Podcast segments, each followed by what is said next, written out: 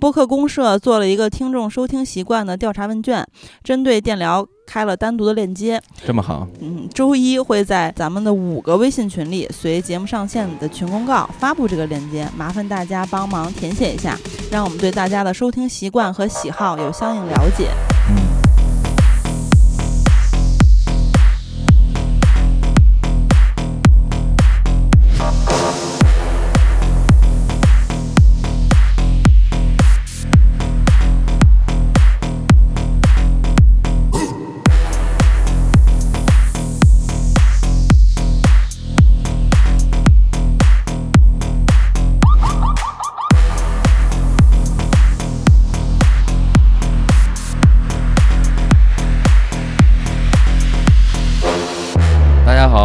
是金刚，我是喜儿，我是阿和，好久没有见何总了。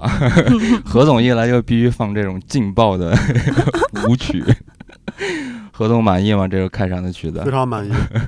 本期呢，我们来聊一下十五号最近正在热播的电影。其实咱们之前做那个指南嘛，然后十五号其实有好多片子，本身呢也想都看一看，比如说那个什么。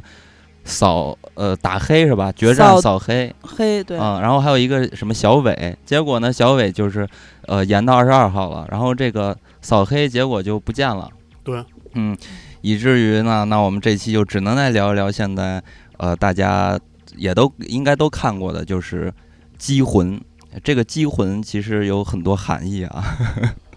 首先我在看这个《机魂》的时候，我觉得这个影片很有意思，它同样也是讲两个抗癌家庭。男女主谈恋爱也剃光头，所以我觉得这个影片应该叫做《给你一阵 RNA》。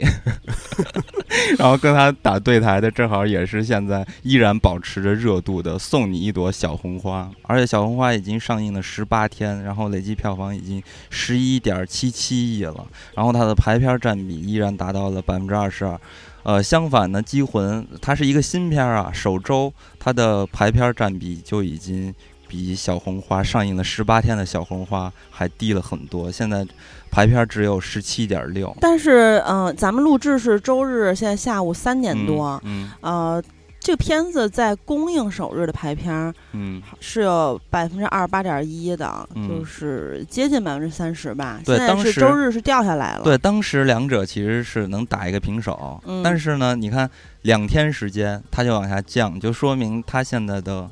口碑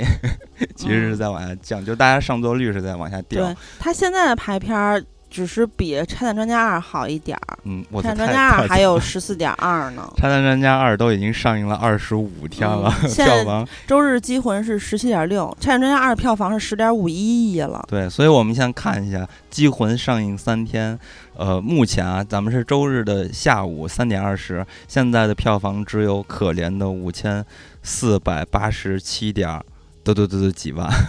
就是五千多万吧。但是反观其他的影片，都已经上映了十八天，还有二十五天这样的一个数据，然后成绩都已经是十亿左右的一个数据了。所以看得出来，现在《机魂》的这整个的票房是不太理想的。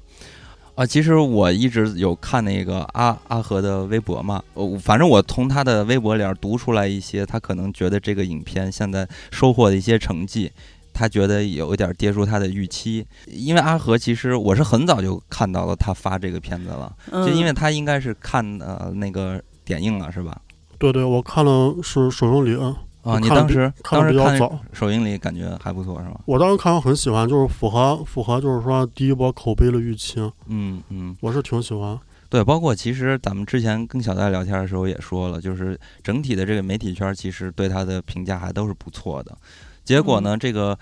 呃上周上周上它是呃点映，然后直接就开画了嘛。本身呢这个现象其实也比较少见，因为一般它都是正式上映之后呢，豆瓣那评分才会开。但是它它直接就开了，开完之后结果评分就不是特别高。对，嗯，反正它点映做的也挺多场的，然后这个开分也是到达一定的人次。去标记什么的会开，但是我也记得就是好像要上映之后才能开分儿，但是这个具体我离开豆瓣了很挺久的了，也也不太清楚了。反正就是开分是跟上映日期和这个标记人次有很大关系的。开分是七点三分，然后现在又跌到了七点二分，降零点一分。嗯，开分这个分儿本身就是。没有达到阿和的预期，对吧？对我正常的预期应该是高高一分儿，应嗯，该是达到八点儿，反正八分儿以上。那有点太高了。对啊，哎，他上一部《目击者之追凶》现在是八点二分儿，嗯嗯，嗯这个不太会波动了。嗯，然后这一部，我觉得可能比较七点五，我觉得比较合适。嗯对但反我正我正常我正常打分就是七点五，嗯，那你刚才说八分 但是但是你 嗯，你个人打分会比较苛刻一点嘛，嗯，大众打分会比较虚高，因为他这个片子正常，其实我跟一些朋友也聊过，嗯，大家都觉得他的开分应该是一个嗯，哪怕八分，嗯，然后往下后期会。降，对，对但是他开分直接就七点三，就是没有想到，对，嗯这样的话，其实就会给大家再去选择要不要看他的时候，会有一嗯些、呃内心的影响吧。对而且这个片子讨论度也比较低，对，就是前面做过很多点映的，你看这个《信条》之前就很多人都期待，然后就嗯。各种说看不懂什么的，包括我和金刚、嗯。和阿和，嗯。反正就一波儿呃内容，这个就是点映的那个短评什么的出来之后，嗯，这个辐射面挺广的。但机魂》我我没有觉得就是所有人都关注到了，好像就是小范围的一个给出比较高的评价。嗯嗯，然后那个上映之后，我看的时候，我我也觉得是，它可能不太符合观众就是在看一个悬疑犯罪片儿的时候的那些想获得的快感或者说爽嗯感，因为嗯。它的推理的过程，也就是张震演的这个角色，啊阿超，嗯。对梁文超这个角色，他他的推理好像大部分时间是在直接说出结果，他推理的细节其实也是有的，但是不够啊。然后这嗯个悬疑的氛围啊，包括爽感，我觉得观众是觉得不够爽的。嗯嗯，宣传这块儿阿和是觉得也有一定问题，是吧？对我觉得他宣传，他宣传其实有一个弊端，就是他很多点他没法把它打开做，嗯所以嗯造成他宣传只能是缩手缩脚，只能是打一些，嗯、就是张震为了表为了这次表演暴瘦，然后张钧甯哭泣，只就是这些无关痛痒，没有说就就你刚才说像像信条那样，嗯。你做成一个嗯。剧情的一个梳理那种，就是说能那个给观众做功课那那样。嗯，刚才少说一点，就是它不只是悬疑推悬疑犯罪，还有一个是科幻嘛。嗯然后这个类型它是软科幻，而且它里面是近未来。嗯它它这里面其实没有特别明确的说到底是哪年，但是它其实有说，比如十几十几年后，或者说主角出生在哪年，其实你能推测出来。嗯包括如果看过小说的话，就更明明确了，就是二零三几年，嗯比我们现在生活的年代也就晚个十来年。嗯除了这个，呃，里面他们使用的一些设备，我觉得也是，嗯，出现化的几率也不是很多啦。然后其实主要就是那个呃移植这件事情，移植这件事情，我觉得观众也没有觉得很嗨，就是他他就是觉得解释了哦，为什么。这个所谓的移魂是能做到，所以这个科幻这一点，其实你看《信条》，当时大家疯狂去解析，然后它是怎么怎么回事，怎么怎么回事，它这个完整的这个架构是什么？但是对于《机魂》来说，就是它就是一个设定嘛，而且它嗯本身也是是软科幻，然后嗯，所以我觉得这个也不会让大家觉得很嗨。对，嗯。首先就是说他没法剧透，一剧透这个电影就没有快感了。嗯。嗯但是这个电影上映之后，他还是没有办法，就是做那种梳理性的那种文章，就大、嗯。大面积呃在平台上铺，就是因为它牵扯到 LGBT 这个话题，嗯。他如果铺开，对他这个片子也会造成很大的影响。嗯。嗯，所以就是他的宣传就是嗯很难做到位。嗯啊，但是你看点映，因为阿赫看了有四次，然后你在你在看之前那些场的时候，你看到有观众其实很沉浸其中的，是吧？对，都往前倾着身子玩命看，就是说观众看了很投入，但是看完之后，没效果。我不嗯，就是观众没并不认可这部电影。嗯嗯，我我看了第二场，一个观众看完亮灯起来之后，就说了两个字儿“变态”，我记得特别 印象特别深。所以他现在的嗯他现在的票房成绩，包括他在三个电影打分平台上的分数，嗯他是代表大众的一些看法。嗯嗯，就连猫眼儿都对只有八点一分儿。嗯嗯嗯就各个层面的观众，你像豆瓣的一些影迷，包括猫眼、淘票票这些普通观众，嗯，说明大家对这个片子都是不是特别认可。嗯，那那你们能给到他多少分呢？就七点五嘛，刚才我说的那嗯个，我觉得七点五都差不多我7.5也是七点五。嗯。其实我是看了两遍，我在第一遍看的时候呢，其实呃，怎么说呢？因为当时突然有点事儿，然后最后的结尾没看着，我就提前出来了。录节目之前呢，我又又再看了一遍，然后看完一遍，其实我第一次看完之后给直接打了那个四颗星嘛。然后当时我其实有点犹豫，因为我想的其实应该是三点五星差不多。然后在我第二次看完之后呢，我就妥妥的打四星了，因为我是觉得我还是。比较喜欢这部影片的，然后咱们呃之后往下说，会说到这部影片大量的一些细节的东西啊。看过这个影片的人，大家都知道它是改编自江波的一个中篇的科幻呃小说，名字叫做。移魂有术，嗯，在节目里面呢，其实我觉得可以给大家去讲一讲这个小说里边的剧情到底发生了什么。呃，为什么要讲这段故事呢？是因为可以很好的去帮助大家呃完整这个 RNA 技术它到底是怎么运作的。因为在这个影片中，其实就是草草的就略过了，篇幅比较少，但是小说里面小说里边其实有说到这些东西说的很详细，对，所以给大家简单的讲述一下这个小说的故事。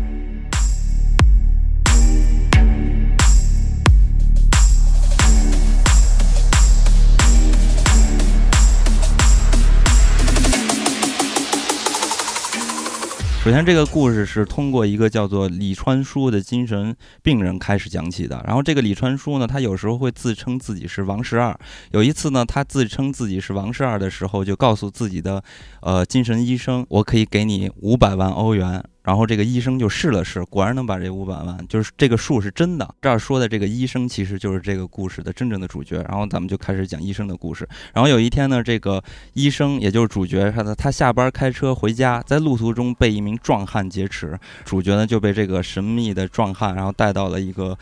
一个庄园里边见到了一个更神秘的人物，这个神秘的人物叫做王天佑，也就是这个影片里边的杀人犯。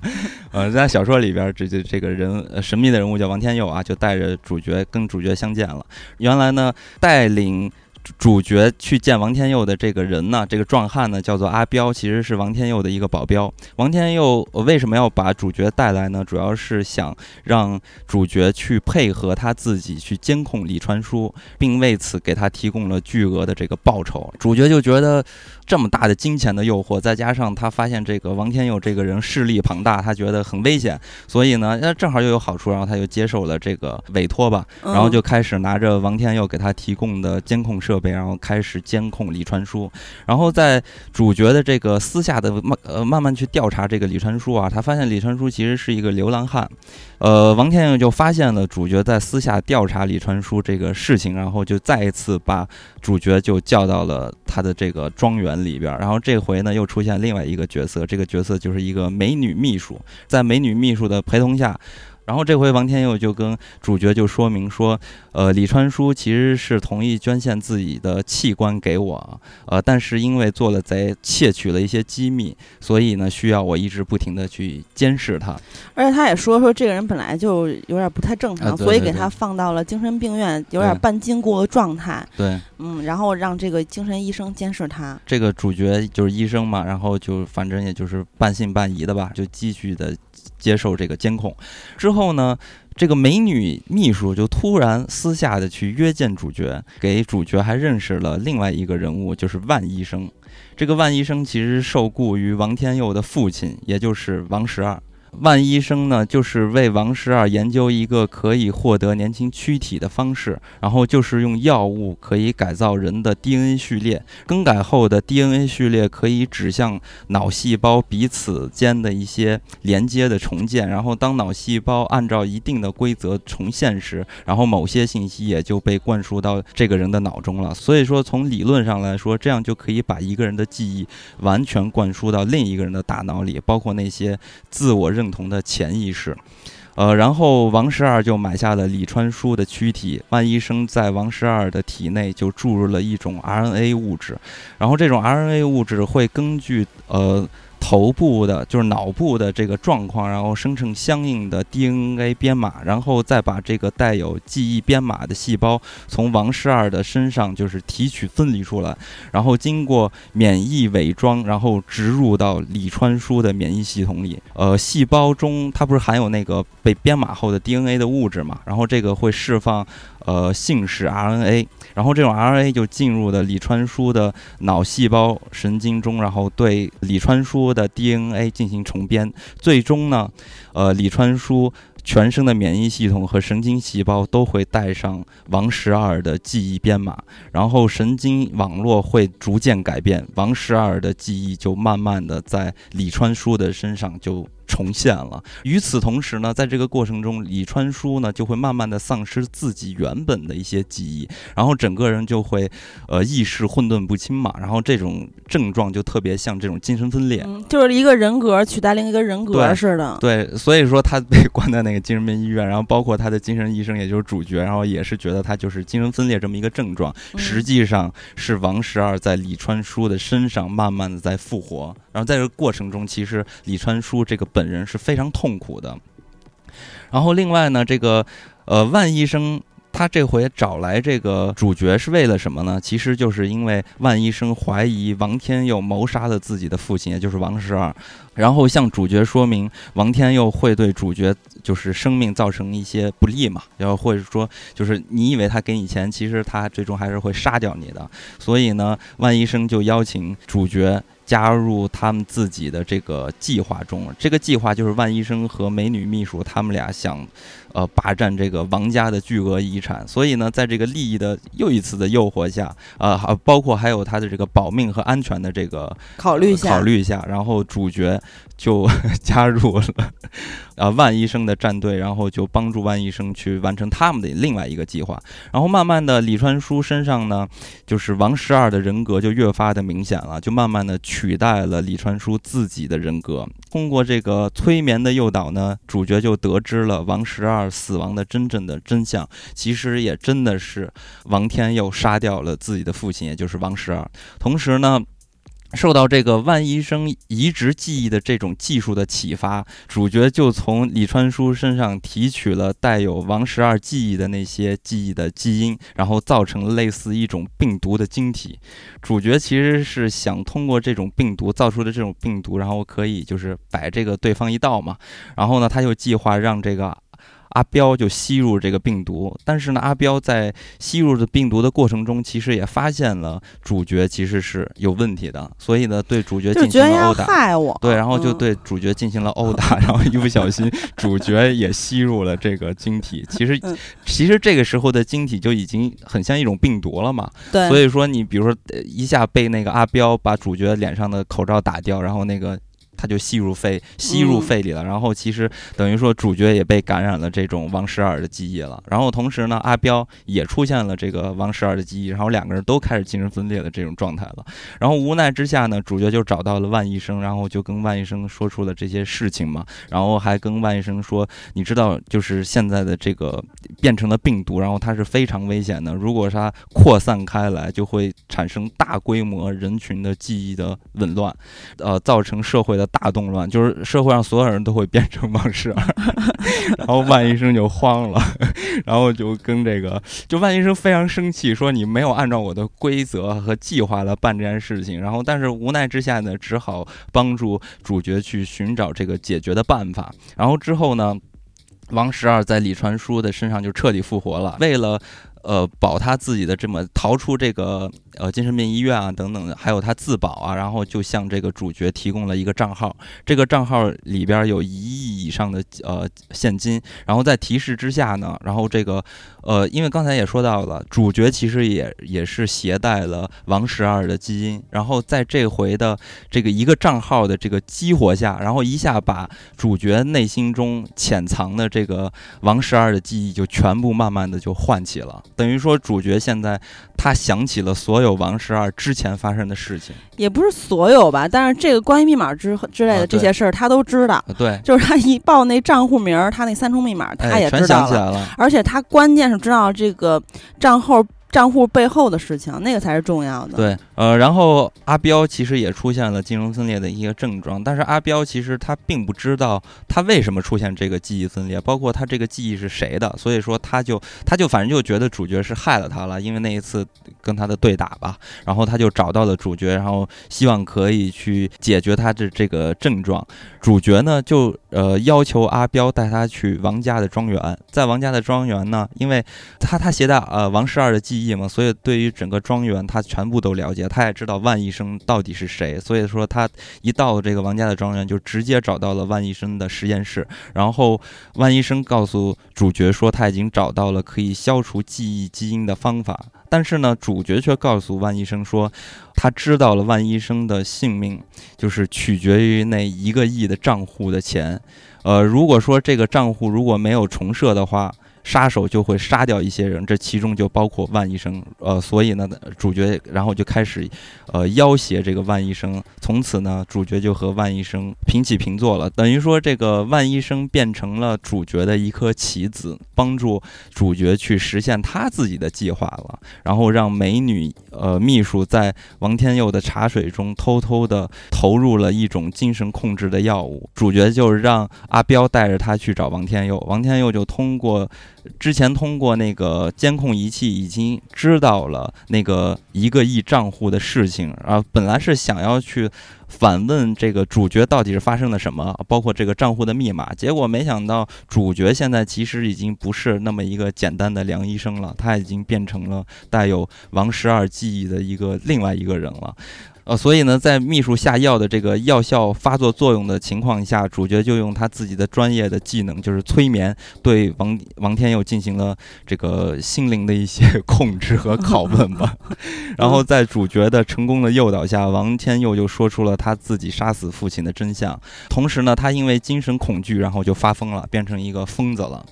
啊，原来真相是什么？真相就是王十二有一个完整的身份替代的计划，他打算将自己的所有的遗产都转入到李川书的名下。他其实是买了李川书的这个器官嘛，然后其实呢，就是为了把自己的这个记忆吧转移到李川书的身上。他其实要的不是器官，是整个李川书的身体，一个年轻的健康的身体。然后他要延续自己的生命。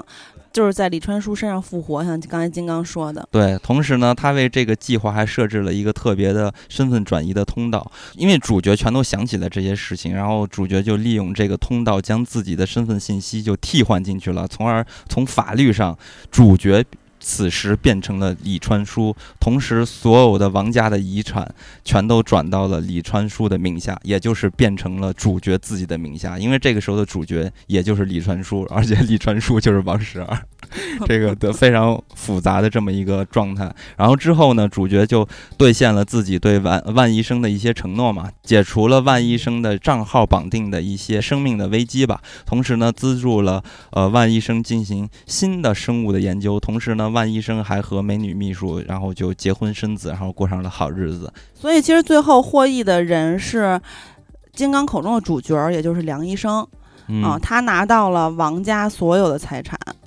啊。然后呢，像金刚说的，这个万教授和秘书，人家俩人以前就是一对儿，他俩获得了精神科医生，也就是主角的资助。然后，而且结婚生子，其乐融融，幸福的生活，还可以搞科研，有钱。嗯，对。然后呢，真正的王十二其实是在李川书的肉体里的。由于他就是呃精神科医生得合理合法的得到了王十二所有的遗产，所以说他成功了，确实是成功了。他得到了李川书年轻的肉体，不会死去，然后呃年轻的生活下去。但是他就是像呃覆盖人家李川书的灵魂之前一样。嗯，他就变成了一个流浪汉。嗯嗯，没有人认可他嘛。嗯，然后呢，这个他的儿子王天佑也非常的悲惨，像金刚刚才说的，等于是被精神科医生用呃催眠的手段激发出了他内心的恐惧。嗯，然后就有点发疯了，发疯完之后就被。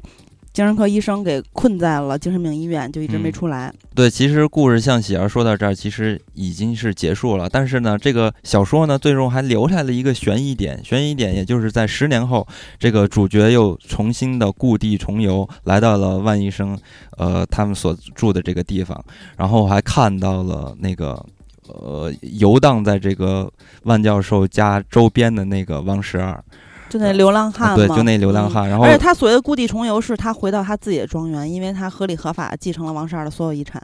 对，然后主角呢，就给了流浪的这个王十二，给了他五百万，让他在取款机前，然后就丧了命。对，被其他流浪汉哄抢他那五百万，所以把真正的王十二搞死了。对，原本以为此事就就此了结，但是随谁知道呢？这个万医生的孩子大宝，然后就无意间对着主角说：“哎，我好像记得你姓梁。”这让主角心中一紧，意识到事情还远远没有结束。但是，呃，故事就讲到这儿，这整个小说讲了这么一个故事。可以看到，其实我们的这个电影儿拿到了小说中的核心的一个概念，也就是这个 RNA 技术的这么一个概念。但是整整体的故事其实都是有所变化的。我当时是觉得这个小说的剧情写的不太好，但它的创意还是很好的。嗯，其实小说要比电影里面关于这个技术的影响要大一些。你看，像刚才金刚讲的，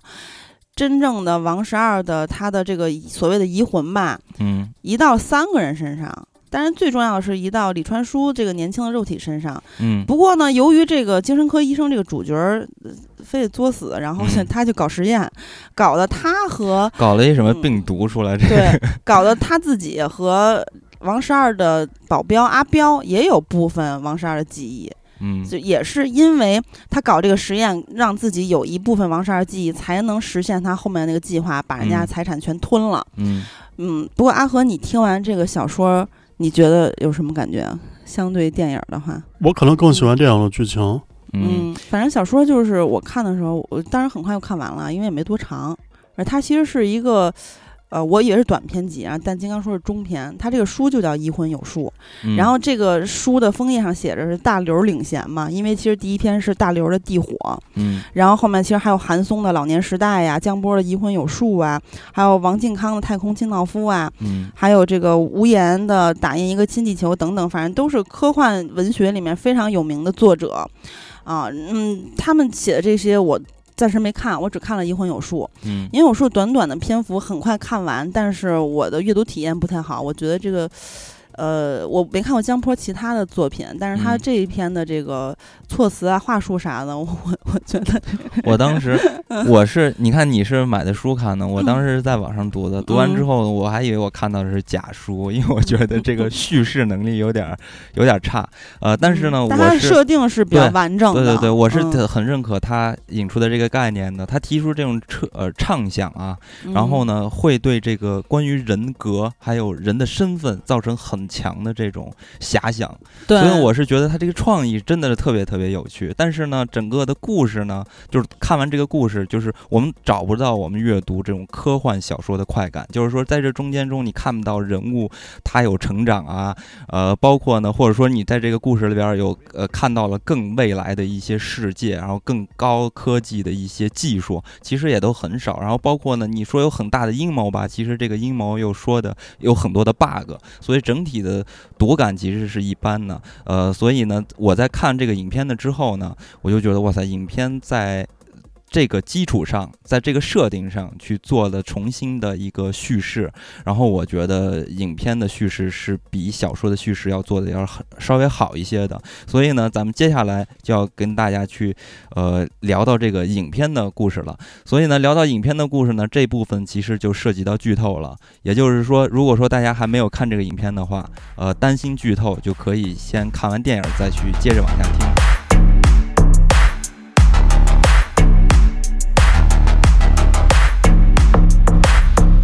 大家都知道，这个影片其实它还是一个惊悚悬疑嘛，所以说呢，我觉得悬疑电影还是要帮大家去捋一下这个整个影片的剧情吧。虽然说这个影片的故事严格来说啊，其实它的真相其实是比较简单的，但是它讲述的过程其实还是三番四抖的，还是非常的复杂的。什么叫三番四篓子呀？三番四抖啊！哇塞！对，就是转折啊很多，所以说呃看起来其实还是稍微有一点儿这个，就是你不注意的话，还是会容易会带跑偏的。所以给大家简单的去梳理一下这个剧情。这个剧情主要是在呃二零一二年嘛，然后也就是王世聪和万宇凡，然后他们成立了这个遗传学的呃遗传学研究中心，唐素贞。就变成了技术骨干，就他们三个人其实都是这个公司的一个最早的那一批人。呃，我我是觉得这个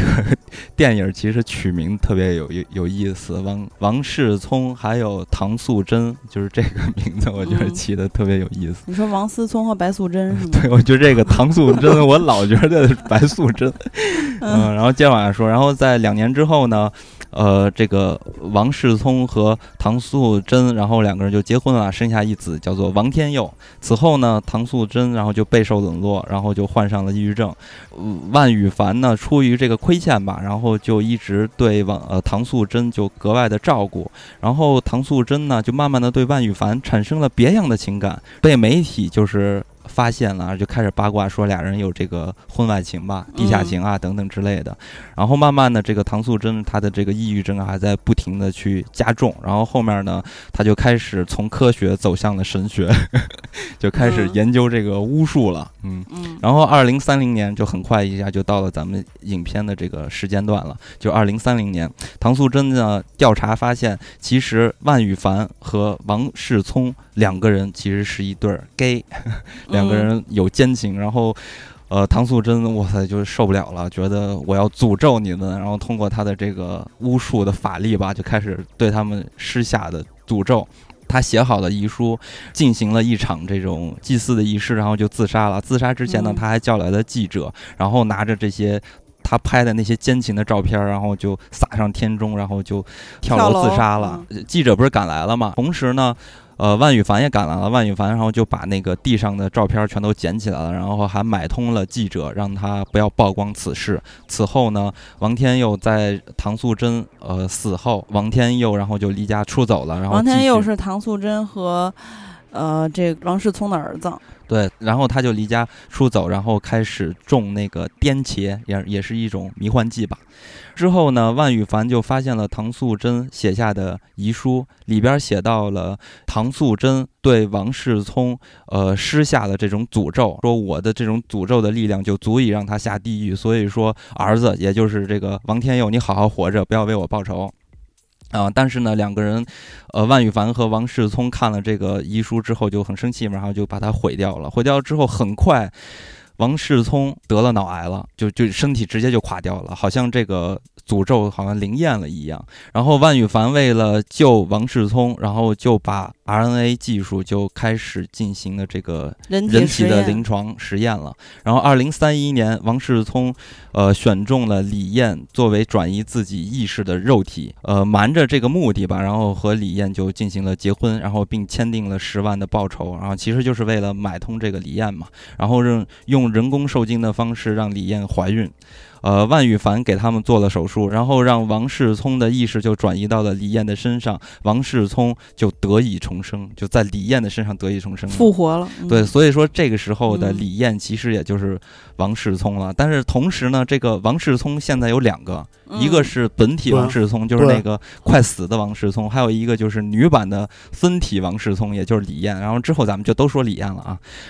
但是呢，这两个两个王世聪其实 就是两个人的观念其实有点不太一样。老年的那个快死的王世聪呢，他又觉得这个李岩一直要加害自己，他包括他因为他的病情逐渐的严重，他总是觉得世间的他周围的这些都要害他，所以他就跟呃万羽凡说：“咱们要赶紧再换一个新的。”肉体，然后去转移自己，然后同时呢，那个李艳呢，她就是看着是公司的市值一直在蒸发，对，她就觉得她生病了，就有点的决策一直在失误嘛。然后李艳就计划通过王天佑之手杀掉王世聪，然后李艳就伪造了一份遗书，在这个遗书里边，其实就是让王天佑相信王世聪。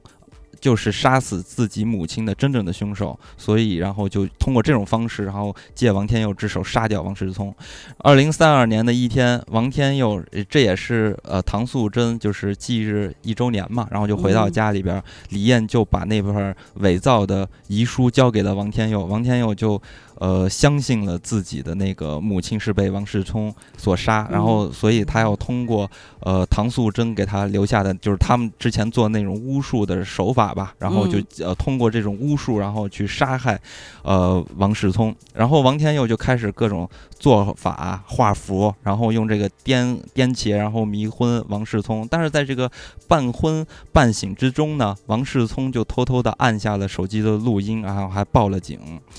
呃，这个时候王天佑就把王世聪的手机就甩在地上，把这个王世聪也直接扔在地上，就拿那个法器去砸王世聪的脑袋。结果砸了一遍儿，其实是有点害怕了，然后就跑了。跑了对，人王，世聪还反击来着，就 不是王天佑真是弱，王天佑就有点害怕了，就跑了。，跑了，怕了。对，跑了之嗯后呢？李燕儿，然后就接着进入房间，然后就补了几下法器，刚刚给给这个王世聪这个锤死了。锤死了之后呢，但是那个手机是在录音中嘛，然后就把这个整个的真相就全部记录下来了。所以说，这是变成了一个非常重要的证据。然后患有癌症的检察官阿超，还有他的妻子已经怀孕的妻子阿豹，两个人就开始介入这个案情的呃进展了，就开始展开咱们故事看到的他们的经过一番的推理调查，然后嗯。发现了李艳其实是有问题的。但是呢，因为阿豹呢，呃，他获得了那个手机里边那段关键的录音嘛，但是他因为就是舍不得自己的老公，也就是阿超，他他那个癌症一直在呃嗯进行的恶化下去，所以说他和李艳做了一个交换，就是帮李艳去隐藏了关键证据的一个伪造吧。隐藏了，然后让阿超可以有机会接受 RNA 手术呃治疗的机会，呃，最终在李艳的这个套路之下，就是李艳其实她的套路就是借着她母亲唐素贞鬼上身之后之后，然后让这个呃王天佑相信他妈的这个。灵魂还在，你知道吗？所以说当时，呃，嗯王天佑一下又动情了，然后在这种套路之下，就替李艳顶罪，呃，说自己是真正的杀死了王世聪的凶手。嗯但他相信就是他妈的灵魂在他的身体内，对对对嗯，对，就是唐素贞的灵魂在李艳的身体内，对对然后他就帮他顶罪了。对，嗯。呃，之后呢，万玉凡就是因为他发现了这个李艳其实跟他之前认识的王世聪不太一样了，就是嗯性情大变吧，包括其实对他们之间的这种感情其实也都发生了变化。嗯所以呢，万羽凡觉得好像自己作孽了，所以他要嗯亲手的去就是揭发李艳的这个罪证吧。但是阿超因为知道自己的妻子也就是阿豹在这其中做了伪证嘛，所以说他就呃不希望呃让万羽凡去。呃，说出这一切真相，那么怎么做呢？也就是，呃，最终阿超自己，哇塞，这个有点乱。阿超就自己接受了这个 RNA 的这个转换的技术，然后把自己的灵魂附在了李艳的身上，也就是说，这个世界上王思王世聪就不存在了。这个时候存在两个阿超，一个是李艳的分身阿超，还有一个是得癌症的真正的阿超。对，然后李艳其实也不存在了，李艳的灵李魂也没艳李艳早就不存在了。啊，对对对，最惨的就是李艳。然后嗯这个时候呢，分身李艳，也就是阿超嘛，然后就去自首了。然后真实的本体阿超，然后也是把自己做伪证的那个事情就自己都揽下来了，就是嗯跟意思告诉检察官说，这和阿豹没有关系，其实都是我在做伪证。然后嗯两个阿超就全部被抓了啊。但是在李艳自首之前呢，阿超其实把所有的真相都通过那个录音笔的方式就告诉给了阿豹，然后阿豹知道了所有的真相。一年之后，然后他又回去自首，自首说其实做伪证的其实是我，然后他就被抓到了这个监狱里边，在监狱里边，阿豹就遇到了分身阿超，这个阿超也就是李艳，两个女性，然后就开始痛哭流涕。嗯 整个剧情就是这样，所以说啊，还少了一个另外一个人，啊、然后是万羽凡，万羽凡，然后最后就殉情自杀了啊。整个、嗯呃结局其实还是一个挺悲惨的这么一个结局吧。嗯，整个的故事其实呃或者说真相吧，其实是非常简单的，但是整个的呃讲述的这个剧情其实还是非常复杂的。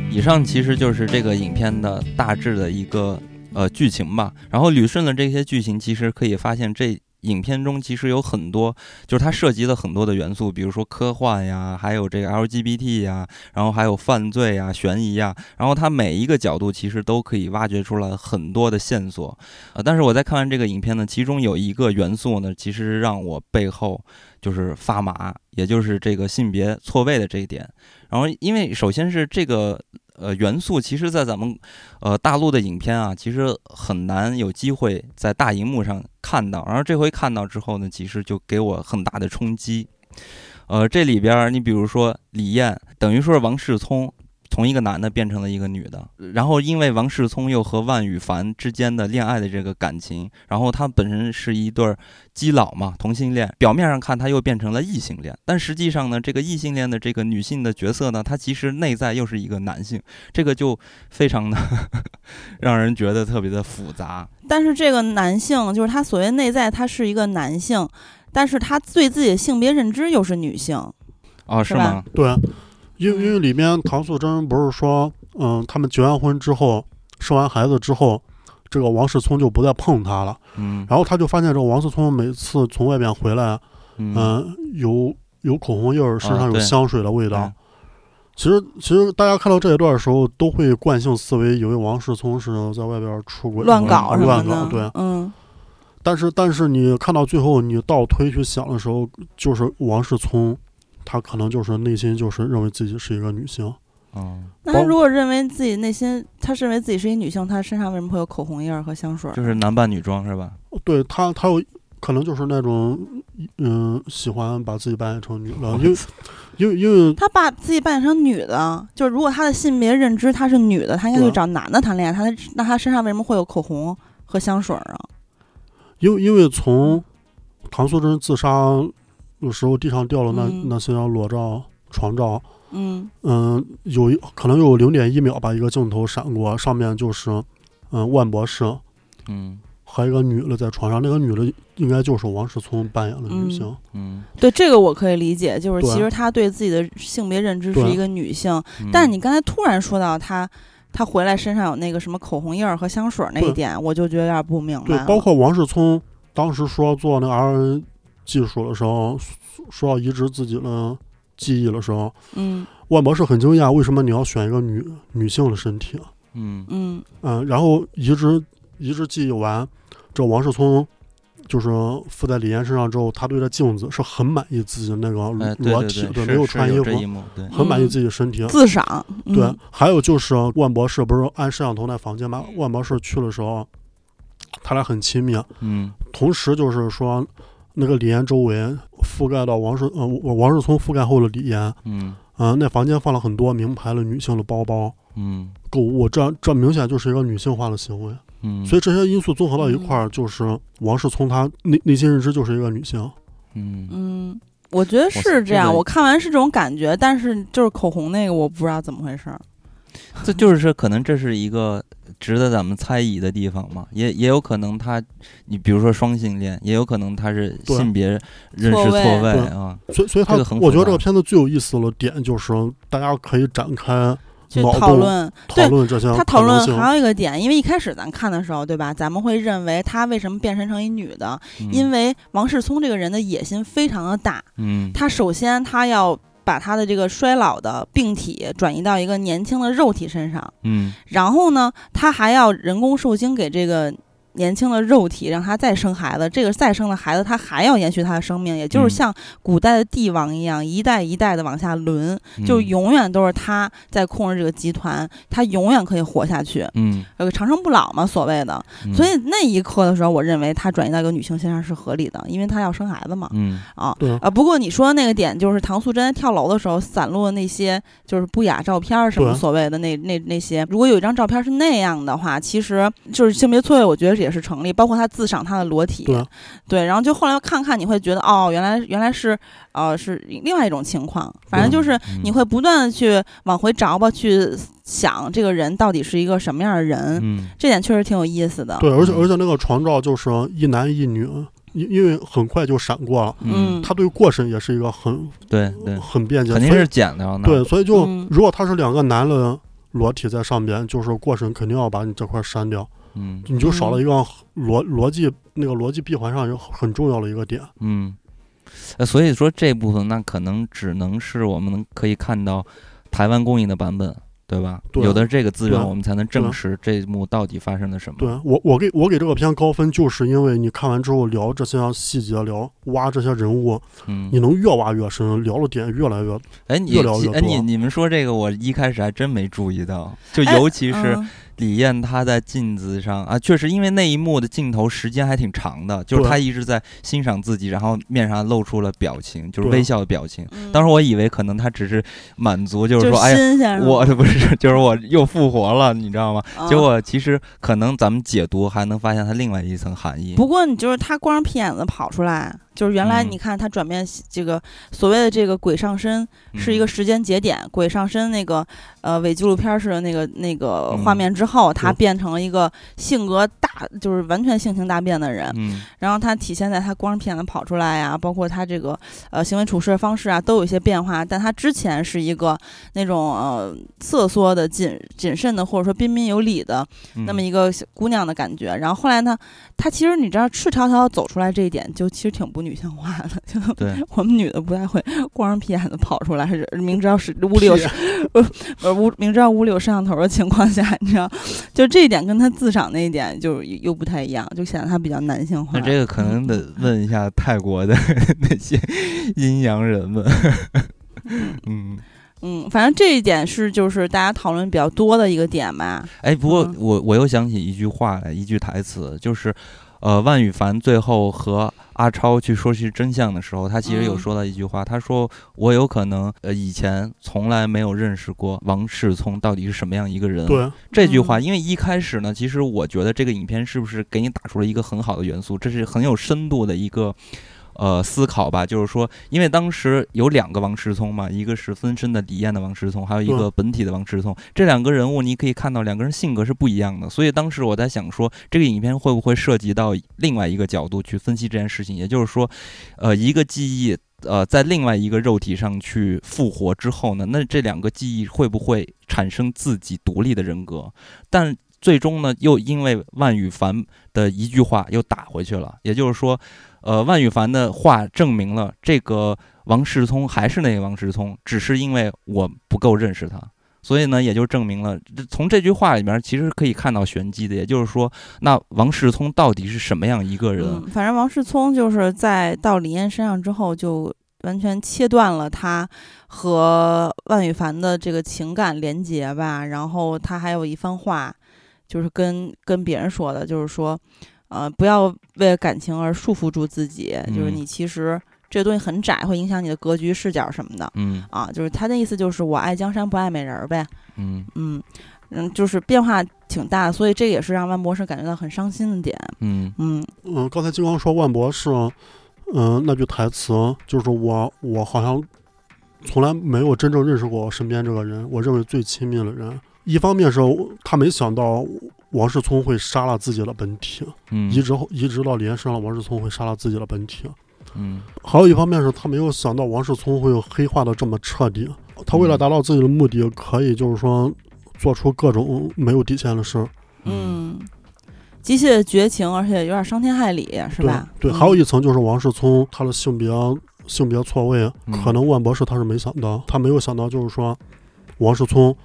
他真的想变成一个女性。其实我觉得这一嗯块儿，我觉得有意思的点不是在这儿，是在于就是像刚才金刚说的那个，他呃青年版这个新的王世聪，也就是李艳的嗯肉体，他却把老年版直接给弄死了，而且就是，当时我看电影的时候我就在想，就是。呃，其实你你如果是把你的所谓思想转移嗯到另外一个肉体上面的话，就在我的想象里面，虽然我嗯不太懂具体的科学依据，但是在我想象里面，我觉得这跟代孕有点像。嗯。就是你你去把你的这个，比如精子卵子去放在代孕妈妈的身体里，但是其实代孕妈妈生出来的这个孩子，他也会带上他的他的一些基因属性。嗯。他也会对孩子有一定的影响，所以我觉得就跟这个是比较相似的，就是他在李嫣的身体里面所谓的复活或者说重生了之后，嗯。他应该会受到李嫣的呃这个李嫣的这个肉体或者说性格或者说什么之类的一些影响，嗯。就他那些变化吧，就是也可以说是就是大受到家了一些影响。对大家都完全没有没有理没有真正的了解过它，也可以说是受到一些影响。对，因为嗯万博士之前说过，这个技术还不是很成熟。嗯嗯，而且是从来没有在人体上面实验过。嗯对，就是即便王世聪的他的记忆覆盖到李嫣身上，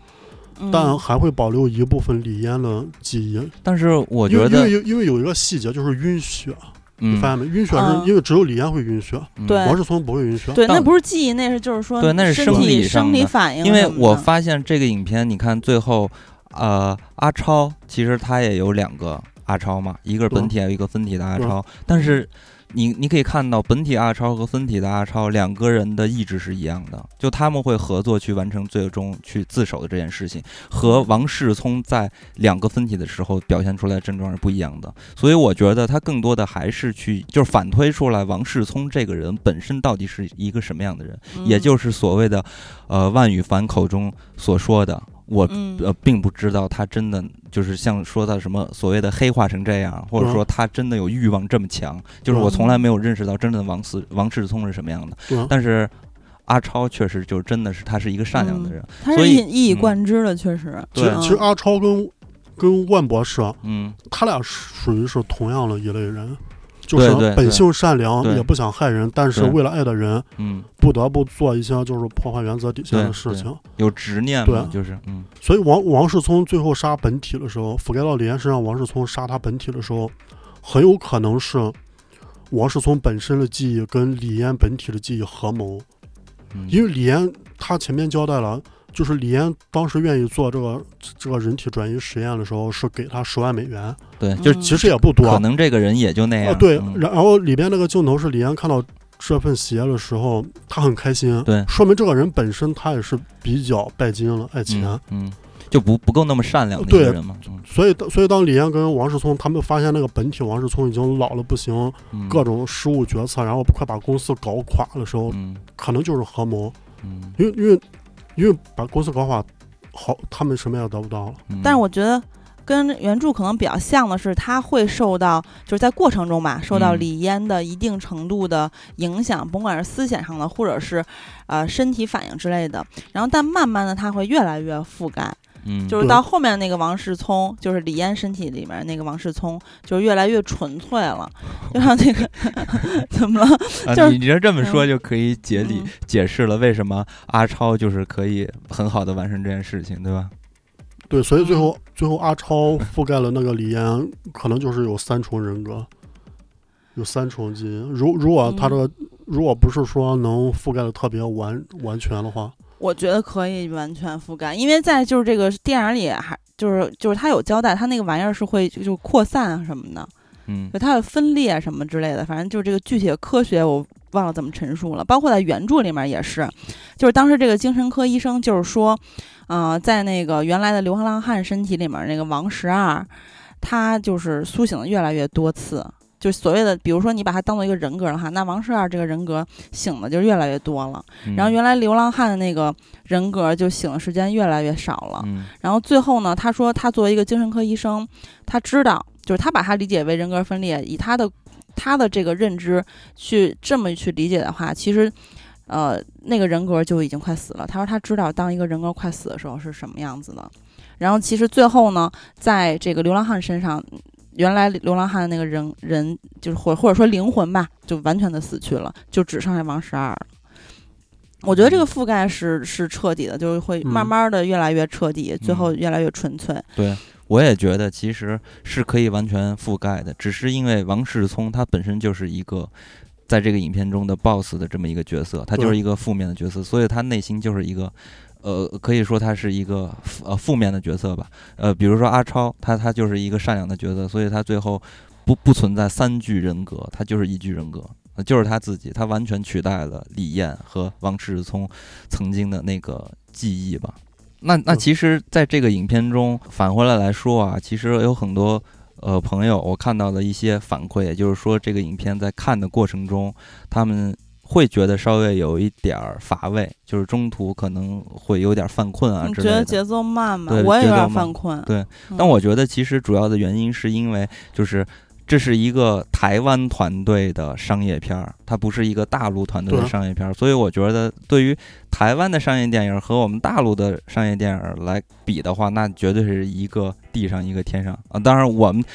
大陆的商业电影绝对是天上啊，台湾电影的商业电影还是比较。呃，在地下的，所以说他们拍出来的商业片儿是有他们自己的风格。那缓过头来再去看，呃，陈伟豪他自己做的影片，其实我们可以看他之前的四部电影，《红衣小女孩》的两部，还有一个是《目击者》，这加上《鸡凶》这四部影片，其实集魂呃，集魂，然后加上这。然后加上《集魂》这四部影片，其实可以看得出来，它的风格是一脉相承的，而且尤其是在这个呃《目击者》和《集魂》这两部影片的剧剧作的写作方式，我觉得都是完全一致的。呃，咱们可以看到，在这个影片中，就是阿豹和阿超这两个角色。呃，如果说按咱咱们以往比较常见的那种套路的写作方法，就是两个人其实是局外人，然后通过他们俩扮演着一个侦探的角色，然后去呃扒开真相，然后告诉观众到底真相是如何。但是在这个影片中，其实可以看到这两个人一开始好像是局外人，但实际上他们慢慢也被陷入到了这个迷局中，所以他们从局外人变成了局内人这么一个写作的方式。这其实就是一个呃跟普通的套路不太一样的方式。然后咱们再看这个剧本的写作呢，其实它大概算了一下，可能有五六次反转吧。本身的这个写作的难度是非常高的，你不能说你现在看到了这个。剧情的真相啊，它其实是一个很简单的一个案件，但实际上在讲述这个案件的过程中，它多次的反转，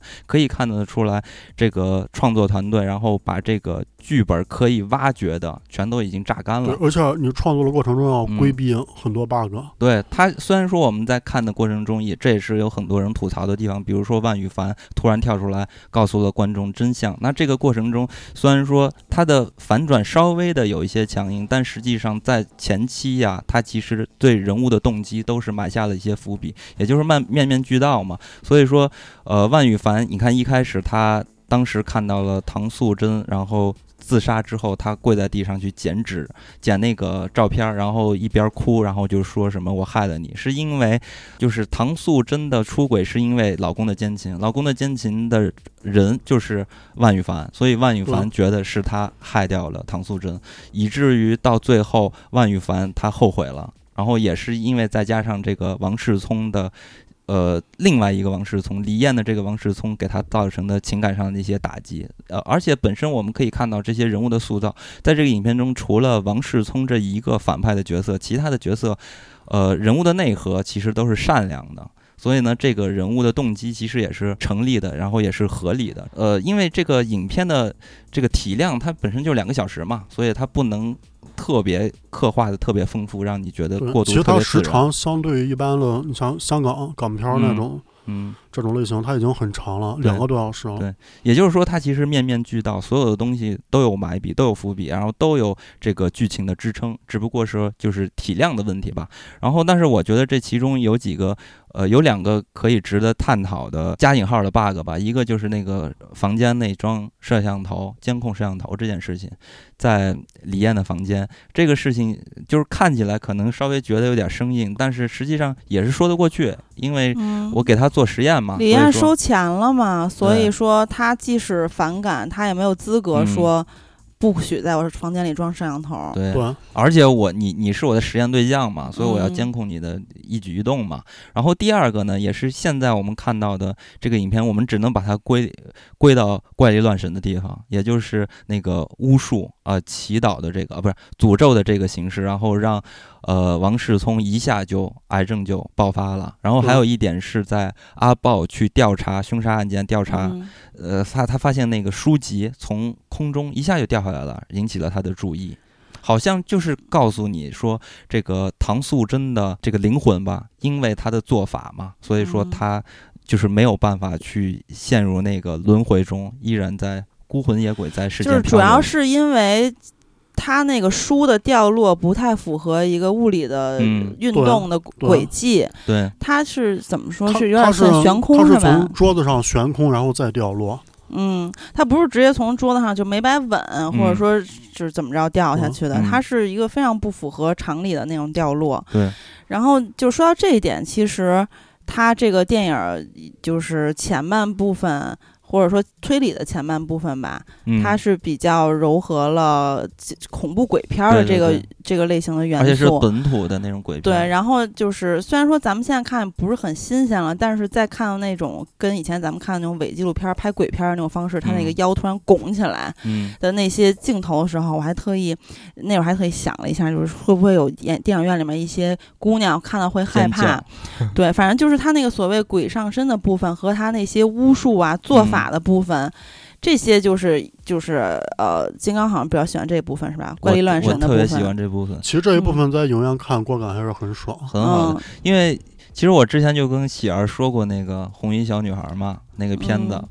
然后当时我就已经记住这个导演了，因为他那个片子呢本身就很有特色，就是很有台湾本土恐怖片儿特色，它是揉进了很多台湾本土的一些民俗，尤其尤其嗯是迷信的这些东西加入了影片中，对，其实特别新爬山什鲜。么不能叫名字什么这些，对，特别新嗯鲜。所以我在看这个影片的时候，在呃阿超病重之前的那前半部分，这部前半部分其实就是一个典型的恐怖片的拍法，对吧？比如鬼上嗯身，然后最终发现了真相，然后再给你一个反转，其实真相并不是一开始告诉你的那样，这是一个正式的这么一个恐怖片的套路的嗯拍法吧。然后到后期呢，其实可以看到这个编导他也不停的再去压榨这个剧本的一些潜力，然后最终设置了这么多的反转，然后加入了嗯这么多的元素，呃，所有的这些反转，然后还有他剧本对于人物的刻画，其实我觉得都是很好的，因为主主要是因为这个故事的体量太大了，然后再加上这个影片只有两个小时的时长，所以它没有办法所有的都刻画的那么的细致。对这是没有哦办法，但是我我觉得它整体的完成度是非常高的。然后在不过我嗯觉得就是这点我挺失望的，而且我看的时候会犯困。就是因为像你刚才说的节奏缓慢，然后嗯我最不满意的其实就是张震演的梁文超这个角色，他的推理，呃，过程展现的很少。嗯然后其实因为我印象特别深，就是直接说了两次结果，推结果说结果之前就是说啊、我现在有一个推论，你看看对不对？嗯 然后就就是直接把结果说出来了。嗯，它展展现的确实比较少，而且我觉得也不光是时长原因，因为很多很多片子都是两个小时，但是你觉得它层层递进，它的推理，它的它的呈现，包括它没有那么多外力的帮助，而自己就是发现各种各样琐碎的线索，嗯就是展现的都比较比它要好一些。但是我有一点特别满意，就是我我个人看觉得非常合理的，因为呃呃就是也是一个反转啊，就是最我我觉得非常重要的一个反转，就是在结局的最后一个反转。嗯啊，因为咱们这个大陆上映的电影，大家都知道，就是如果你犯了错误的话，就一定要获得呃得得受到惩罚。嗯那受到惩罚这一点，其实我觉得在片子里面呈现的是很好的，而且它完全不完全是为了。过审而就是硬去切了一个结局，它是嗯为剧情而服务的。就是大嗯家看到最后，呃，阿超已经呃在监狱中了，就是他嗯。自首了嘛，他的肉嗯身肉身是李嫣，然后阿豹去那个呃也去自首，在在这个监狱里面，他俩又重逢，嗯，然后也是在这一幕我们发现了李嫣变成了阿超嘛，嗯。啊，最后一个反转，反正就是他俩在监狱中重逢，然后呃以他俩的举动，他俩的互动，大家发现的这个反转是嗯完全为剧情服务的，不是很刻意的，不是为了过审的。因因为之前我们看到很多电影，比如说我自己印象特别深的，香港有一个就是《独占》，嗯还有一个就是《误误杀》。啊，就是他为了过审而去修改的结局，有很有很多电影是特意为了过审去做一版嗯结局，嗯有的是双结局嘛。那嗯双结局其实，在独占这在香港那一版看来，我觉得就非常的顺嗯啊，就是他是会会对整部电影的质量甚至会有一些影响了，嗯但这部电影完全没有。而且你嗯看误杀，他为了就是规避掉这个审查的问题，他还把这个城市放到了一个架空的城市。他其实原本就是一个。呃本身是中国的故事，他最后把它拍到了泰国。对，其实祭魂》里边也是一架嗯空，对他应该写的是应该是台北吧，他把那个台字儿去了啊，对就是北市。对，嗯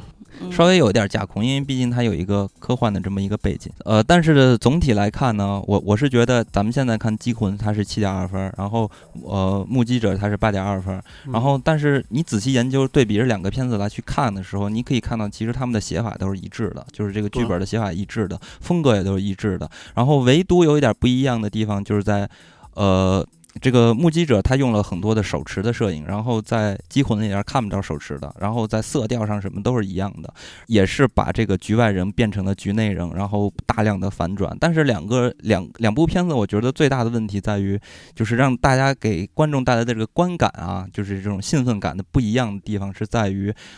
呃，目击者这个片子里边人物的内核，他挖掘的是人的呃这个阴暗面。就那个片子是一个猛片，特别生猛。但是呢，《机魂》这个影片，它更多的还是一个人设都是很善良的，所以它的后劲显得不像目击者那么足。包括目击者这个片子的最终的结尾，其实讲了一个鬼故事嘛。啊，讲了一个恐怖故事，然后又造成了这个影片中对于这些人物阴暗面的一个刻画，它的力度是非常够的。但是返回来再看《机魂》这个影片，它其实反正就是这个力度稍微小一点吧。主要就是 LGBT 这些东西会让大家背后有点发麻，但如果从这个人性的角度去挖掘，其实大家感受不到特别多的角色身上的这种情感的那种能量的冲击吧。因为这个电影主要是讲爱情嘛，对，还是一个爱情。他他这个爱，我觉得对比是很明显的，就是阿豹对于阿超的爱，就是阿豹为了阿超，阿超也为了阿豹，他们互相的付出可以做到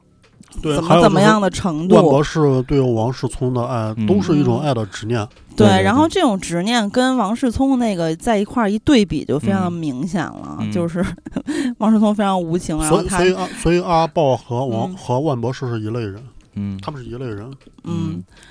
整体看下来，这个影片我是觉得，如果咱们把中间的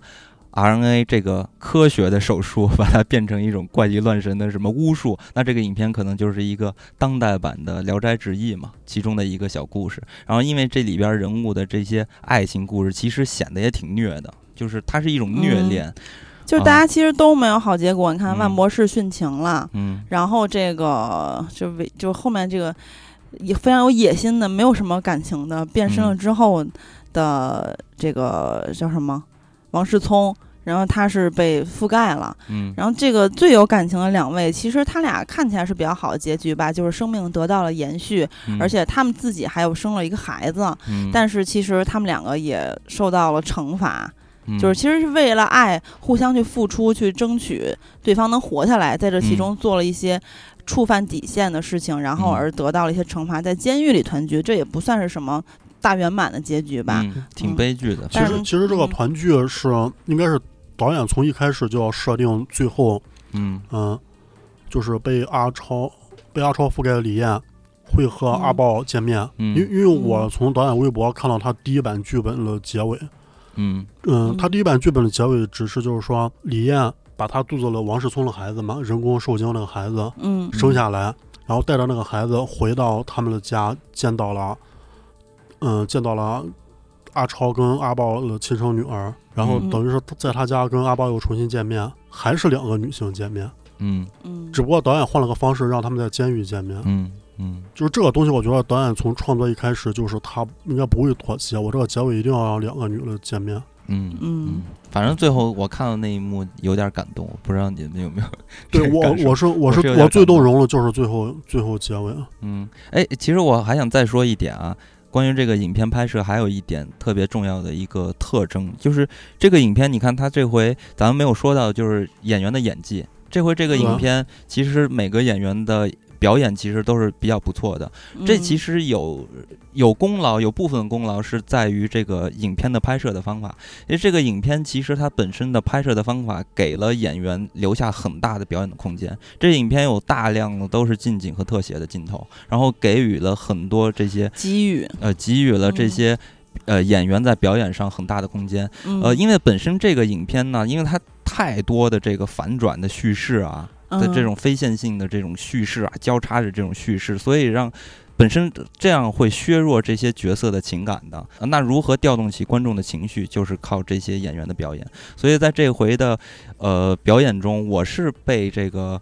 呃张震这回的演技，就是尤其是你你记得当时他就是病情加重躺在床上，然后包括他那个。全裸的时候说自己洗澡，就那几场戏触动，就还挺震撼的。对，就是其实我觉得那个外形的改变，咱们可能因为看过 好多这样的拼命的演员，像咱们之前在劳模那期说到这，他的变化非常大，包括咱们对张震也是有一个认知的。嗯，拍什么电影就做成什么事情，比如说，呃，练会了八极拳呀，嗯。然后比如说呃学会了围棋呀，甚至水水平嗯还不低。嗯。然后，那张震这回其实本来他很瘦吗，我觉得嗯。这个演员本身就挺瘦的，然后他又为了拍这个戏减掉了二十多斤之后，嗯，再剃一个光头，包括嗯。后面电影里面还有一些他那个头发零零散散的在头皮上覆盖的那种裘千仞那种那个 裘千尺，裘千尺造型，反正就是那个状态，就是确实让你相信他是一个病入膏肓的人。对。而且我觉得他表演非常完整，就是他走路的那些姿态，对，包括他手部的动作，还有一些细微的表情和动作，你都能嗯感觉到这是一个极其的虚弱无力的人。对，但是当他在呃推理案情，或者说他在一遍遍看那个呃录像，就是那个监控摄像头拍下的录像的时候，嗯，你又能感觉到他作为检察官，以及他一个工作能力很强的检察官，不是就是他的敏锐，你也能嗯感觉到。嗯对嗯，你可以看他的眼神，对，嗯所以他是就是呃，又把虚弱演出来了，又把他的。能力或者说技术性强，这点演出来了，挺好的。嗯但是我看有的人说张钧甯演这个阿豹有点用力过猛，也还行。这个其实我没有太感觉到。啊，你我也觉你觉得阿和？我就我觉得张钧甯本身，我觉得他演技只能说不差吧，不能说很好。嗯嗯，然后这里边给他的发挥空间是最窄的，嗯嗯是，因为他这个角色我就认为是最比较最单一最单一的一个角色。只只是我觉得这次他已经算是。也算是触摸到自己的嗯表演天花板了吧？你这是还有就是张震，我啊，就没人发挥，对对就是还有还有我想触触摸到天花板。我想说一下张震，我因为嗯张震我一直没有特别聊过他的表演。因为嗯张震，我看来张震就是一个他能一直把自己的表演维持在七分水准，嗯，就是他很难说就是演技突然炸裂啊，就是嗯脱胎换骨。嗯他演他演技一直就很稳，还有就是他会嗯挑戏，嗯嗯，但是你知道，其实挺怎么说呀？他你看他在很多电影里面，他演的都是配角，就很多特别特别他演过的非常出色的电影里，嗯嗯，比如说《一代宗师》啊等等，嗯他的角色不是特重要。嗯，嗯，我觉得张震张震是一直被称到了一点是，他作为一个职业演员，他嗯首先没有偶像包袱。你看这里边嗯裘千吃了发型一样，也不在乎那么丑。嗯还有就是嗯愿意，就是说为了角色减肥，包括嗯你说演一代宗师练那个八极拳，嗯就是他嗯做他他为一个职业演员是一个标杆儿，就是说嗯你什么叫敬业？嗯哦，对，真的是现在这种演员其实挺少的。你看，原来那个像很多现在年轻演员在采访里面说，一定程度上也是挺羡慕老演老艺人的，就是他们会。长达几个月，呃，其实大部分甚至是几年，他去揣摩一个角色，去做准备，去做，比如说到某个村儿里面去、嗯。去体验生活，嗯，好几个月，然后有，然后这个他们的时间会付出很多，然后他们的嗯。精力就完全是在进入这个角色前就先去体验他的生活，嗯，然后像张震练八极拳练了大概五六年吧，嗯。啊，他就是嗯。说他每天是从，呃，他不是他是每天是从早练到晚是一点，还有就是他从这个树叶子都是秃的，一直练到发芽儿，再练到 全都绿了，什么乱七八糟，反正反正每天都要狂练，而且他其实那种训练是很枯燥的，每天嗯。就是重复动作，嗯。然后一一一天一天一天一天一一点儿点儿积累，包括你说你他他下围棋都能，围棋又不是很简单的一个游戏，对吧？游戏 不是游戏，叫什么竞？技，竞技。哇塞，下围棋他能够下到在呃，就是非专业选手里面很不错的水平对他。当时这个饰演吴清源，啊、这真的很不容易。然后嗯就是，我觉得现在这种演员其实越来越少了。当然加加上他们现在的这个节奏也非常的快，没有嗯给你这个时间。嗯现在甚至大家一起在前期能把读本剧本去读完了，然后大家能再坐在一起去围读剧本，然后互相试戏，就就算不错了。你说的是剧本杀吗？不是 二十分钟时间读完剧本，然后戏精上体。对，嗯我觉得这里边其实最应该称道的是孙安可，嗯就是饰演李艳的孙安可，他的发挥空间是最大。嗯嗯嗯，对对对，他这这里边有两，位演员是大陆演员，一一位是饰演李艳的孙安可，还有就是饰演唐素贞的张博嘉，这嗯都是大陆的新演员。嗯嗯，没什么知名度。嗯，嗯，对，那个我不知道是不是因为受这个电影的影响，我现在看到这个孙恩可，我老觉得他是男扮女装。对他，你呃那说明他演的挺好你。如果去看孙安可了他的微博，他微博头像很好看啊像一个男生，啊，是吧？他本身的他本身的面相，你看他五官很立体，而且他眉宇之间有一股英气，就是他演古装会特别棒。嗯，嗯，然后正好契他这种长相正好契合了这个电影里边他雌雄同体这种。嗯，哎，我觉得，我觉得 他。我我真的爱，我粉上，立马就粉上。我其实我其实你说我刷四遍，我后两遍儿就是也看他呃，就是看 就是看他的脸，看颜。哎，看他古装的扮相，感觉有点像蒋勤勤。啊，他他就是综合了一张很多女明星的那种脸嘛。嗯，嗯，我我是我这边我是觉得有点那个范范冰冰的感觉。啊，不要不要提范冰冰了，没觉得好好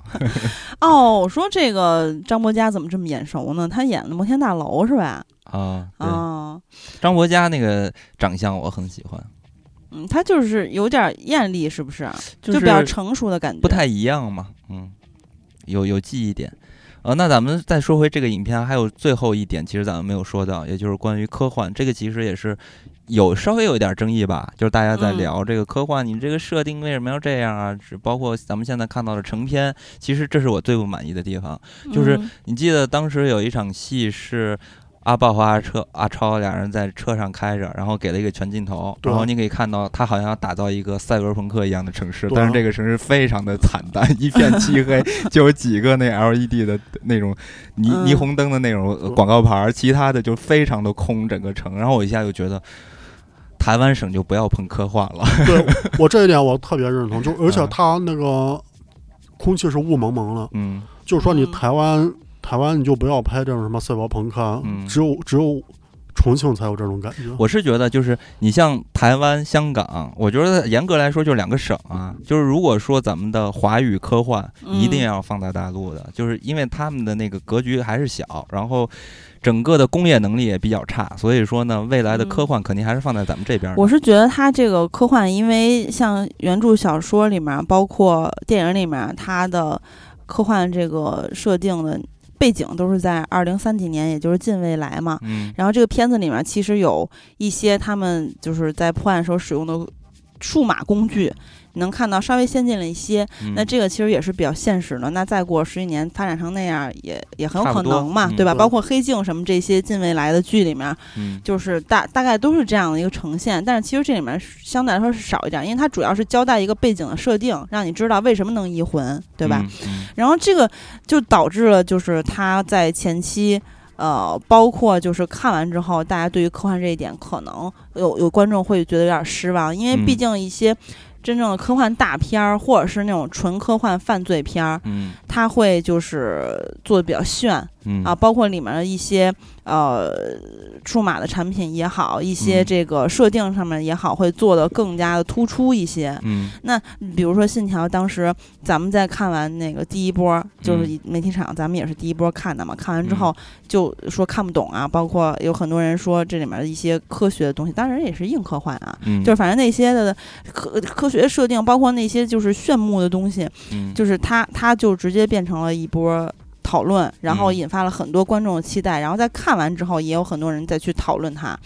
啊，当然，《信条》这个片子可能特殊一点，相对于其他，它讨论的更多的是它这里面的设定，或者说叙事，或者说它怎么去呈现那个嗯。前所未有的那个那个那个叙事之类的。然后这个片子其实就这一点的话，可讨论就比较少了，因为它也不看完电影，我觉得它也不是就是最重点的，就是它这个科幻在这个片子类型里面，或者说嗯。元素里面，嗯，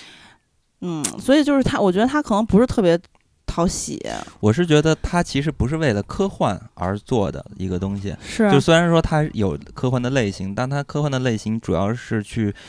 呃，佐佐证或者说是建立一个基础，也就是这个片子的成立合理合理性的一个基础吧，也就是这个 RNA 这个技术的一个嗯基础。你没有这个近未来的这么一个构建的话，那那这个东西是说不下去的，不能服众的对的。，所以它是一个基础，它不是一个噱头，对然后它也不是做的很突出。对那你作为一个悬疑犯罪片来看的话，那很多观众又觉得你节奏慢，我看的困，或者说嗯时长太长，对吧？就就是，所以我是觉得它不是很讨呃很多观众的喜欢，但是、嗯。呃影迷好像就是大家评价并不差，像咱们三个也觉得这个片子是吧，就是现在的评分稍微低了一些。嗯，对，我是想说，就这个影片，大家不要抱着看一个科幻大片儿，虽然说这是一个商业片儿，然后又有科幻元素，但是大家不要抱着这种角度来去欣赏它，因为这个影片儿它就不是一个典型的具有科幻思维的一个影片，包括嗯。创作者角度来看，你也看不到从他身上可以挖掘到一些具有科幻精神、科幻思维的一个作者。嗯。呃，你看这个片子里边儿，其实这几个设定，严格来说，它也不是特别新颖。比如说咱们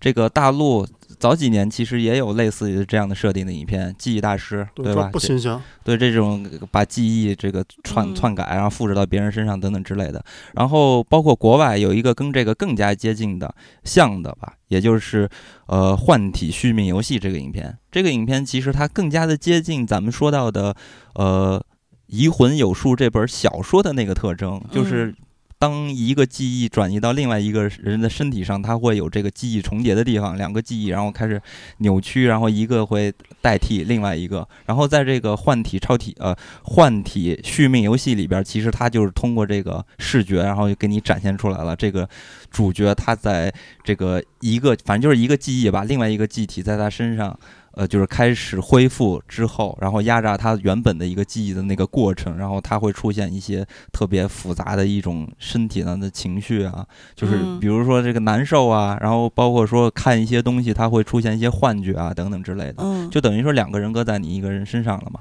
但是呢，这两个影片呢，它的拍摄方法其实都是，呃呃比较简单的，呃，就是嗯讲的故事也比较简单。比如说《记忆大师》，他讲的就是一个他做了两次的一个反转嘛，讲一个凶杀案件。然后呢，《幻体续命游戏》这是一个典型的好莱坞的一个英雄主义的这么一个影片，然后本身是接受这个，呃，换了一个。记忆吧，本身希望可以的生命可以继得以延续，结果发现他，呃，就是他接受他记忆的那个身躯是一个，呃，怎么说呢，就是一个很可怜的一个人，然后他就希望可以帮助，就是弥补一下他之前发生这件事情，然后就变成了一个英雄一一般，然后把那些。呃，医医疗的那个公司那帮人全部干翻了，就是这么一个故事。嗯，然后呢，除了这两部影片对，然后我还想说另外一部影片。这部影片是在这个科幻影迷，我我觉得科幻影迷应该都看过了，它就是《全面回忆》啊，《全面回忆》呃，当然我说的是老版的《全面回忆》，是阿诺演的那版。这版《全面回忆》呢，虽然它的整个的那个特效特别渣，演技也特别渣，因为早期的阿诺大家都知道那个演技特别特别的烂，嗯。就演的特别假，呃，但是这个影片呢，它整体的概念还有剧本儿写的特别特别的好，然后呢，它的娱乐性，然后商业性也非常非常的好，然后这个影片还有一个非常大的惊喜，就是里边有一个特别美的美女演员，就是莎朗斯通，呃在这影片里边哦。简直太美了，但是被阿诺施瓦辛格一顿毒打，在影片里。嗯 呃，这个影片讲的大概是什么一个故事呢？就是说阿诺扮的这个角色，然后他他他老是做一个梦，他老能梦见他呃上那个火星，然后在火星上发生了很多事情，然后呢，但是他是在呃地球上嘛，然后他总是觉得这个我当年是不是真的去过火星啊等等这类的事情，然后有一天他发现，因为他那个世界就设置的非常好了，就是很未来了，火星都已经开始发生那个移呃殖民了。啊，然后在火星上还有那些暴徒和那个政府军，然后再发生战争什么的。然后他在地球上有一天，他得知了有一家公司，这家公司就是可以给你做一种这种记忆植入，然后可以让你实现一种记忆的旅行，就给你嗯记植入一种呃记忆进去，好像你真的在那个在那短暂的那个时间中，你好像真的去过那个地方，就好像玩游戏一样，然后就非常的真实。然后他就去那个地方，想去做一次火星之旅的旅行。然后呢，呃，那个工作人员就给他植入记忆，然后植入完记忆完之后，接下来的剧情中你就开始怀疑了，就是说阿诺他现在发生的故事是我真的是在这个记忆中完成了做了一场游戏。还是说我真的是阿诺，原本就是那个特工那个人，然后在做的一个事情，就是现实和梦境你搞不清楚了。然后在这个过程中，他发生了好多好多的故事。然后在这个影片中呢，其实你就可以看到为什么这部影片它是有科幻思维的，就是在这个影片中，你可以看到阿诺在完成任务的过程中，你能看到各式各样的未来的科技的一些。呃，高科技的产品，当然了，受于那个年代的所限吧，它可能设想稍微的窄一点，但是它其中有很多方方面面，比如说在火星的人，他受到了辐射，然后就会出现那些肌肤呃变烂的那种人啊，包括还有一个非常经典的角色，讲就是长了三个奶的一个女人，一个女妓女，然后包括还有那些受到了辐射的变种人，然后他们还会学会了心灵读取的技术。啊，等等之类的，然后包括还有那样未来城市的那种出租车，然后都是机器人帮你去呃开车的，然后还有各各式各样的那些东西吧，反正就很有意思的一个设定。呃，通过这个影片，其实除了你可以看到它的剧情，它会给你带来一种思考，就是对于我们未来人类的命运是什么样的，这是一个很典型的科幻的思维。就我不管这个科幻呢。小说它是惊悚的还是爱情的？但是它有很大的一层思考，就是说人类面对未来的科学技术，还有人类的走向是如何的。但是我们在看《机魂》这个影片的时候，为什么说它没有科科幻思维呢？就是这个影片它最终是要辅佐一个呃关键关键元素的，或者说一个动机的一个合理性，但它并没有给你展现出来这些人物。呃，比如说这个影片，打个比方。同时有两个分身，或者有三个分身、四个分身之后，那人类的这个伦理会发生什么问题？如果是通过这个角度去讲这个故事，那这个影片就是完全是一个科幻类型的影片了。嗯，所以说这个影片就是它它不具有科幻精神的一个影片。那同样呢，我相信如果这个影片要是雷德利·斯科特来去拍的话，这绝对是不一样的一个风格。其实这个片子。如果你拿这个剧本给一个香港导演拍，会拍出另外一个风格。对他肯定肯定是从节奏上是绝对不会像，他现在这样有点拖。嗯，对，所以我还是说，呃，就是创作者的创作初衷，我觉得是自由的，就是不能呃，因为创作者想表达的东西不符合你的期望市场，对啊，对，然后你就给他否定，呃，而是我们现在反过来看。在创作者选择了表达爱的这个主题上，然后把这个剧本压榨到非常的干净，那我觉得这也是一种很好的一个结果吧。所以，我我个人是给这个影片还是妥妥的打了四星，我还是个人比较喜欢这个影片的。我我在网上看过一句话，就是给他科幻这个收个尾，有有有网友看完说这是这是中国自《流浪地球》之后最好的科幻电影。那就有点扯。那你没有想过，就是如果你的意识可以转移的话，嗯，就是你转移到什么样的？因为工壳其实也是这么回事儿嘛，对吧？就是它它它这个它是改造，其实它是一体，嗯，它不完全是一个血肉之躯了，嗯。但是其实，在呃，在咱们之前看过各种科幻电影，包括就是科技的发展，嗯，我我老觉得就是在。咱们有生之年，或者下一代的有生之年，是可以意识保留保留下来的，就是有一个传承的。你主要是想多活一点儿。我就梦，我其中一个想当就是吸血鬼，我当然愿意多活了。我还有好多东西没有体验呢。因为我之前前前一段看一个新闻，就是一个癌症患者得了新冠，嗯，结果得了之后，他新冠好了，癌症也好了，对，就说明现有科技对假新闻吗？真好像是真了吧？我也看到了，反正就是说，现有科技对人体的开发其实还是有限。那肯定的，包括人脑、人体。嗯，我之前我之前看过胡歌一段访谈，他是说，就是人死灵魂不灭，肉体只是一个，嗯，只是一个禁锢住你灵魂的一个外在载体啊。对，只是肉体死了，但你灵魂不灭。对，这跟我们那个濒死体验聊濒死体验和聊噩梦的时候。就是完全是这个想法，就是其实是被肉体束缚了我们的呃意识也好，灵魂也好，就是怎么怎么称呼它无所谓，反正这个东西一定是被束缚了。但这个东西，就算是我们肉身已死，在现实世界你感觉不到你的灵魂还存在了，但是我们其实觉得它会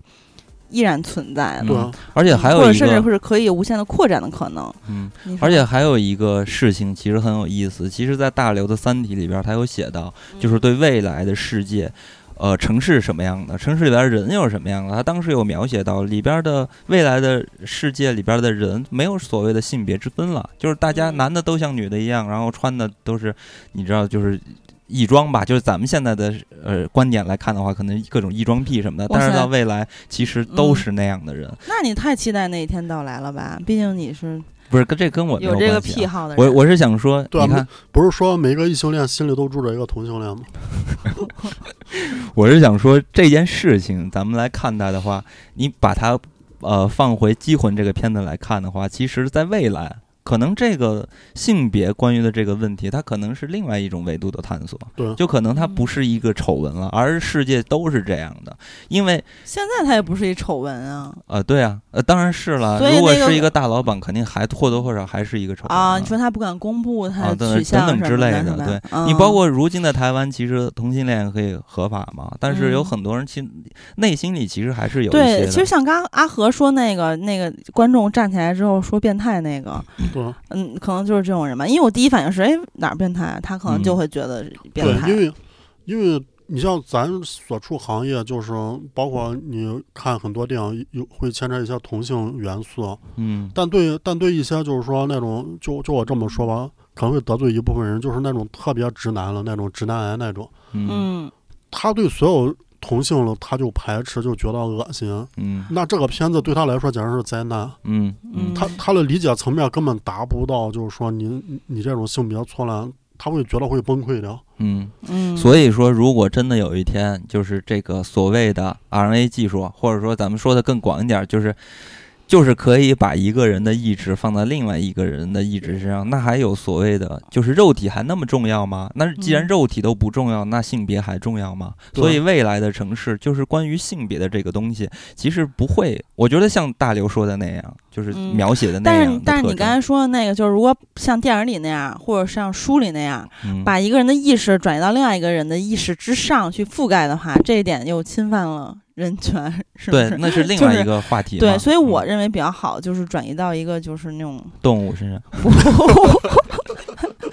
转转移到那种就是可以就是大鼠零零三，不是就是这种机体身上，嗯但是我又不想完全失去血肉之躯，可能就是能替换我的一些损坏的零件很儿。多很多来了人不是说我还不如做只狗做只猫嗯舒服。嗯，我想起哆啦 A 梦有一集，就说将来科技高度发达了之后，然后那个他的手都退化成两丝儿，就是那胳膊和手都退化特巨小，因为不需要怎么劳动什么的，然后嗯脑袋变巨大。瓦 力那最后那人类不就是那样了吗？嗯、对，反正不管怎么说，我就是想说，就是未来咱们看得远一点儿啊，这个影片最终它的所谓的成合理性，还有他想表达出来的那些让咱们内心发麻的东西，我我觉得在未来这些问题就都不存在了。未来一定是一片光明的。我是对于这个科学的力量是有很大信心的，而且对于人类的最终的命运，我也是非常看好的。我不是那种黑暗类的，也不是阴谋论你，让小胖天天觉得要毁灭了，但我觉得人类一定会走下去的。嗯好吧，，那咱们本期就到这里，再会。再见。再会。